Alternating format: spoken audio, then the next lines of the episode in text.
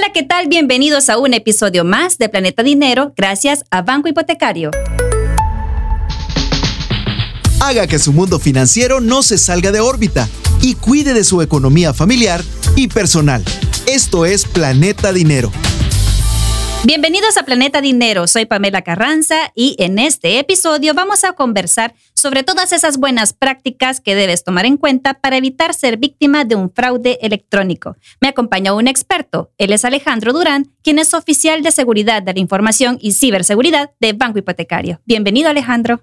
Hola, muchas gracias Pamela, un gusto y gracias por invitarnos a tratar esos temas que ahorita sí toman mucha relevancia y que realmente son de importancia para todos conocerlos. En el episodio anterior habíamos platicado un poco sobre un tema similar, que era más que todo de cómo todos estos cibercrímenes ocurren gracias a la digitalización. Correcto, tal como lo mencionas, en el episodio anterior abordamos cuáles eran las amenazas reales que existen y que están siendo vigentes y que realmente los ciberdelincuentes los utilizan para materializar fraudes para que nos impacte en nuestra información, en nuestras finanzas, etc. Entonces, en este episodio, pues vamos a tratar de ver cómo vamos más allá de la prevención, algunos tips para que la población o nuestros clientes puedan tener esas condiciones para protegerse con estos nuevos amenazas. Anteriormente también platicábamos que en la pandemia se había potencializado este tipo de prácticas entonces, ¿de qué manera podemos estar un poco más alertas sobre esas cosas que nos pueden afectar y que vienen pues del ciberespacio? Correcto. Eh, aquí hacemos mención que nuevamente por la pandemia, por todos estos cambios digitales que se está viviendo a nivel mundial realmente, eh, ya la forma antigua de cometer fraude, que era teniendo una tarjeta en físico o de repente con un cheque ya disminuyó Ahora realmente todo este fraude se está trasladando a un plano digital. Es decir, las compras en línea, hoy que se ha vuelto muy común pedir eh, comida, es algo tan sencillo que antes no lo hacíamos. Entonces, de repente hay, hay empresas que no cuidan mucho la información y hoy metemos una tarjeta de crédito, metemos toda la información a plataformas que a veces no tienen esos recaudos o de repente vamos a un lugar específico y pagamos con nuestra tarjeta de crédito o débito, o ya no existe, es muy caro para los atacantes clonarla y tener otro plástico, ir a hacer compras. Hoy sencillamente lo que pueden hacer es tomarle una foto revés y derecho a una tarjeta. Ya con esa información yo puedo comprar en línea en Amazon, por ejemplo.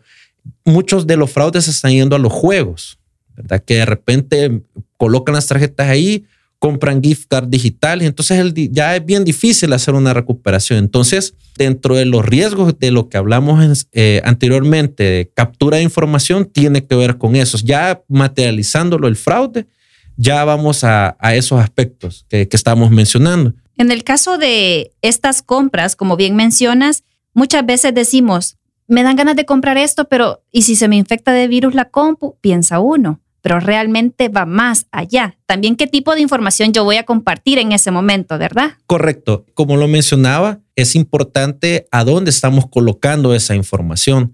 Una de las técnicas, como tú bien lo mencionas, es la parte de que puede haber un virus y capturar la información, pero a veces no es necesario llegar a, a eso. Eso va más allá, que como te lo mencionaba, de dar la tarjeta y no tener el control de quién la tiene al momento que me están haciendo el cargo a la tarjeta. Sin embargo, hay algunas recomendaciones con respecto a este tipo de, situaciones que realmente a veces unas las podemos controlar y otras no tanto. Y lo principal es no dar las contraseñas de nuestras plataformas. Aquí hago una comparación, por ejemplo, al dar una contraseña es como dejar la llave de la casa o la llave del carro. No la vamos a dejar puesta ni le vamos a andar diciendo a todo el mundo, hey, aquí quién quiere mis llaves para entrar a mi casa. ¿Por qué? Porque yo resguardo el contenido de lo que he comprado, de mis pertenencias, etc. Las contraseñas funcionan así.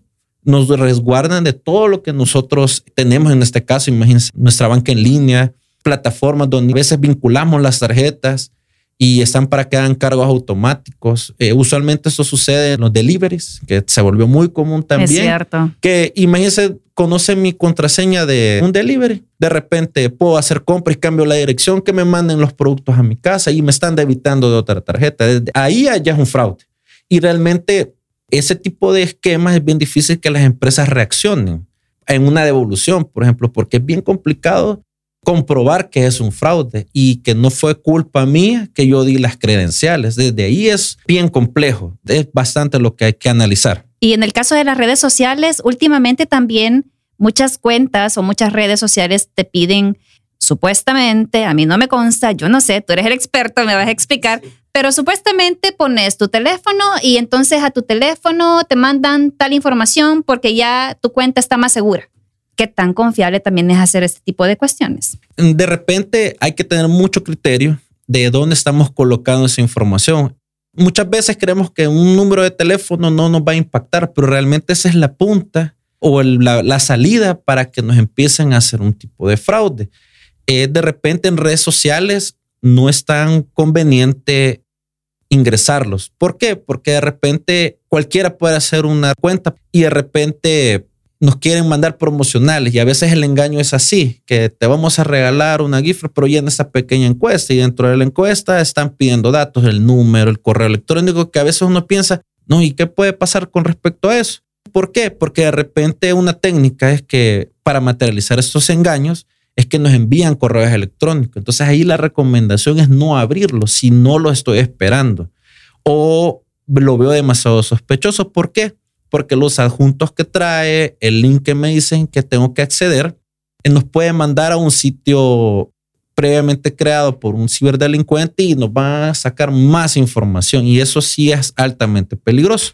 También con lo de la pandemia, muchas personas pues lastimosamente perdieron sus empleos y hay sitios en los que te ofrecen esas plazas fabulosas, que te ofrecen un mega salario y entonces vengo yo, meto mis datos.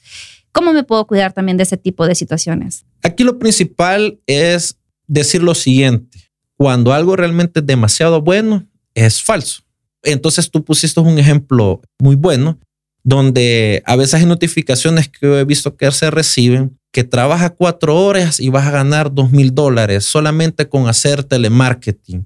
Es demasiado atractivo. Entonces es muy probable, por no decirlo casi que seguro, que sí es un engaño.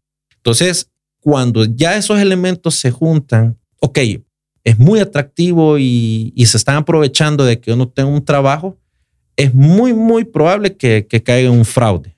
Y en el caso también de correos en donde me dan esa oferta fabulosa, como bien decíamos, o que me he ganado algo, por ejemplo, un regalito, un carro, me pueden regalar un carro, ¿verdad? Así de la nada y, y curiosamente lo necesito, ¿verdad?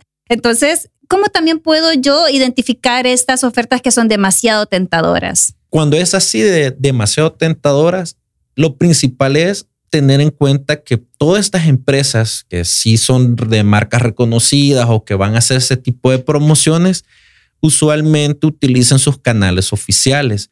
Nunca van a ocupar, por ejemplo, WhatsApp, que es uno de los métodos donde a veces les regalamos una gift card, solo ingresa a este link. Entonces lo principal es primero tener en cuenta eso, que las campañas publicitarias o de promociones no las van a realizar de manera informal a través de WhatsApp y entonces abocarse a las redes oficiales de la entidad que lo está publicitando para ver si es cierto o hacer búsquedas en Internet para validar que realmente la promoción o, o el beneficio que ellos están mencionando es real.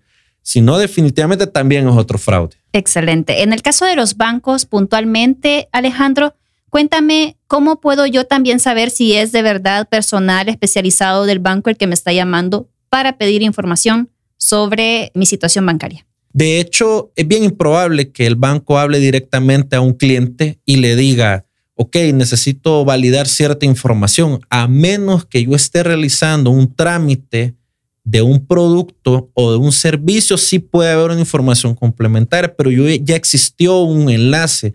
Yo ya tengo asignada una persona específica que ya se va a identificar correctamente, va a decir el nombre, este es mi número, me puede dar una tarjeta de presentación. Entonces ahí sí hay confianza, pero si de primas a primeras él viene y me contactan de la nada porque obtuvieron mi número de teléfono por la forma que mencionamos, entonces sí debo de desconfiar. Y ahí lo principal es acercarse o hablar a nuestro banco, en este caso, si fuera así, y preguntar, mire, me acaban de contactar del área de, de X producto, y quiero saber si son ustedes o de verdad he aplicado alguna promoción. Y ahí el, banco le va a decir, sí, mire, hay una campaña para colocar productos y servicios y usted como fue cliente, tal vez ahí está la relación y le hemos llamado. Pero si no existe ninguno de esos elementos, también hay que desconfiar. Y en el caso de que en mi teléfono yo tengo activado, por ejemplo, si hago algún consumo en mi tarjeta, me notifica, usted hizo un consumo de tanta cantidad y va, yo recibo esa información. Pero si de repente me cae a mi teléfono personal alguna publicidad del banco, curiosamente también bien tentadora, ¿cómo puedo realmente identificar que sí es publicidad del banco o es algo fraudulento? Principalmente si hay forma de notificar. De hecho, tenemos todo eso arreglado inclusive cuando se hacen transacciones en la banca en línea. Lo primero es que el correo, en este caso, que notifica todas las transacciones desde que ingreso a la banca en línea, hago transferencias, consulto saldo, pago servicios, siempre cae un correo electrónico al que ha registrado el cliente y el correo está totalmente identificado con un nombre específico, el, vamos a decirlo técnicamente, el dominio del banco, que es una palabra que termina después de la arroba, que es única en el mundo, no puede ser replicada, entonces está completamente identificada Además que los métodos de notificación del banco no son por celular, por un mensaje de texto.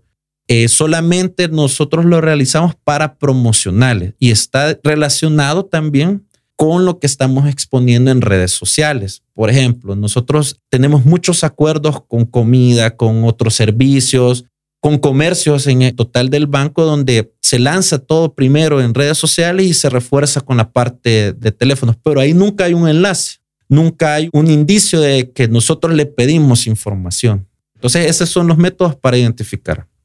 Alejandro, de hecho, me entra una duda con todo esto que estamos hablando, porque usualmente las prácticas de transacciones bancarias en línea las hago a través de mi teléfono o de mi computadora, pero obviamente esto me lo pueden robar. ¿Verdad? Entonces, ¿de qué forma me puedo cuidar yo de que mi información ahí no sea vulnerada? Ok, excelente. Lo primero es mantener las contraseñas en un lugar seguro, porque si perdemos el teléfono o la computadora, van a saber toda la información. No es recomendable tenerlos en un blog de notas. Hay muchas herramientas que son gratuitas en Internet para resguardar la contraseña.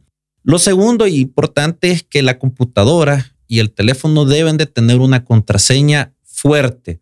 Usualmente es algo con lo que se batalla. Es bien difícil aprenderse un montón de contraseñas. Sin embargo, el tener desprotegido tanto el teléfono como la computadora hacen que fácilmente alguien lo destape, ingrese y con pocos conocimientos técnicos realmente ya pueden indagar inclusive en nuestras redes sociales, nos pueden suplantar la identidad si eso llega a suceder.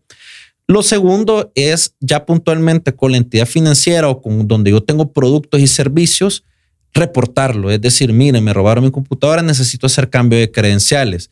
son los consejos que realmente damos que es necesario que los clientes lo conozcan, tanto las políticas para reportar ese tipo de, o un fraude o un robo de información, así como todos los consejos de seguridad que se brindan, ¿verdad? Y principalmente cuando hay un robo de teléfono, tenemos configurados por defecto nuestras redes sociales, nuestro correo electrónico está en sin contraseña. Hay también herramientas que recomiendo que se utilicen para resguardar a ese nivel las aplicaciones porque así es más difícil que alguien venga y suplante nuestra identidad. Si eso pasa, recomiendo que también se haga un cambio de contraseña, se verifique desde dónde se están conectando, porque a veces yo vivo aquí en San Salvador y puede que se estén conectando en Santa Ana. Todas las redes sociales guardan el historial de dónde me estoy conectando. Entonces es importante y, las cuentas bancarias también asegurarse que si pierdo mi tarjeta, ¿verdad? Y o la tenía ahí por algún motivo, mis contraseñas de banca en línea, hacer el cambio. Eso es importante. Alejandro, antes de que terminemos el episodio, quiero preguntarte una última cosa. ¿Por qué dicen que conectarnos a Wi-Fi en redes públicas no es muy confiable? No es confiable porque no tenemos el control de dónde está pasando la información. A veces nosotros no lo notamos, pero cuando hacemos consultas en Internet hay herramientas fáciles realmente y ese es el peligro, que cualquiera se puede conectar en esa misma red estar capturando información técnicamente se dice que va en texto plano, es decir, yo la puedo capturar y yo la veo tal como va.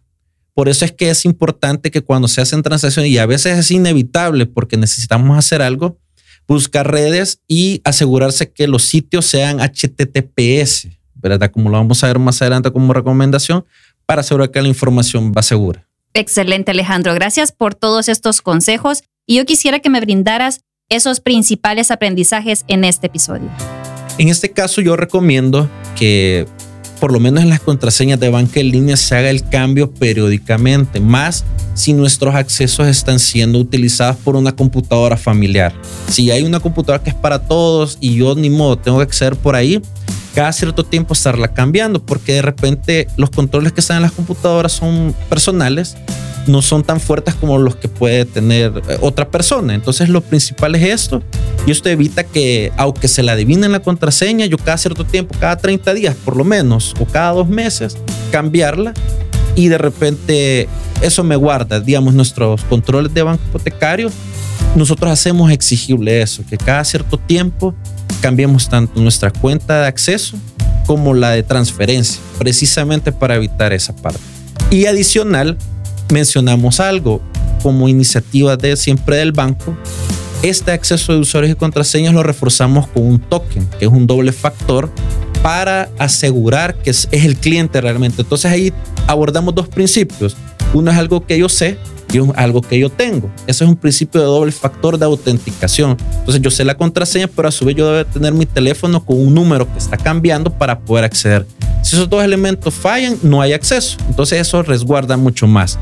Lo segundo es tener conciencia que nuestro banco, las entidades financieras nunca van a solicitar información personal.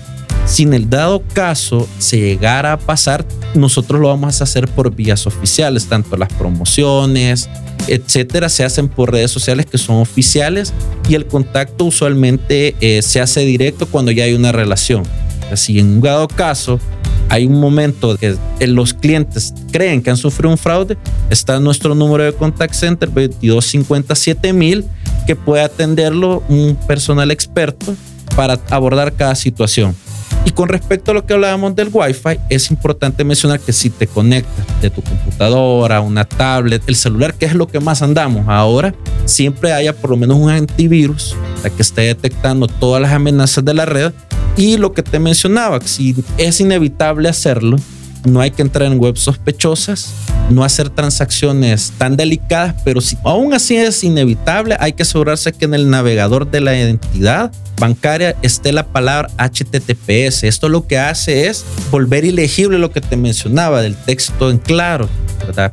Porque eso hace que aunque le descarguen la información es ilegible para la persona porque va protegida. Y todos esos controles que te menciono ya los tenemos en banco hipotecario. Aparte de los que te mencioné, entonces con esto aseguramos que realmente los clientes están haciendo transacciones seguras, que pueden confiar en todos los trámites que os hagan.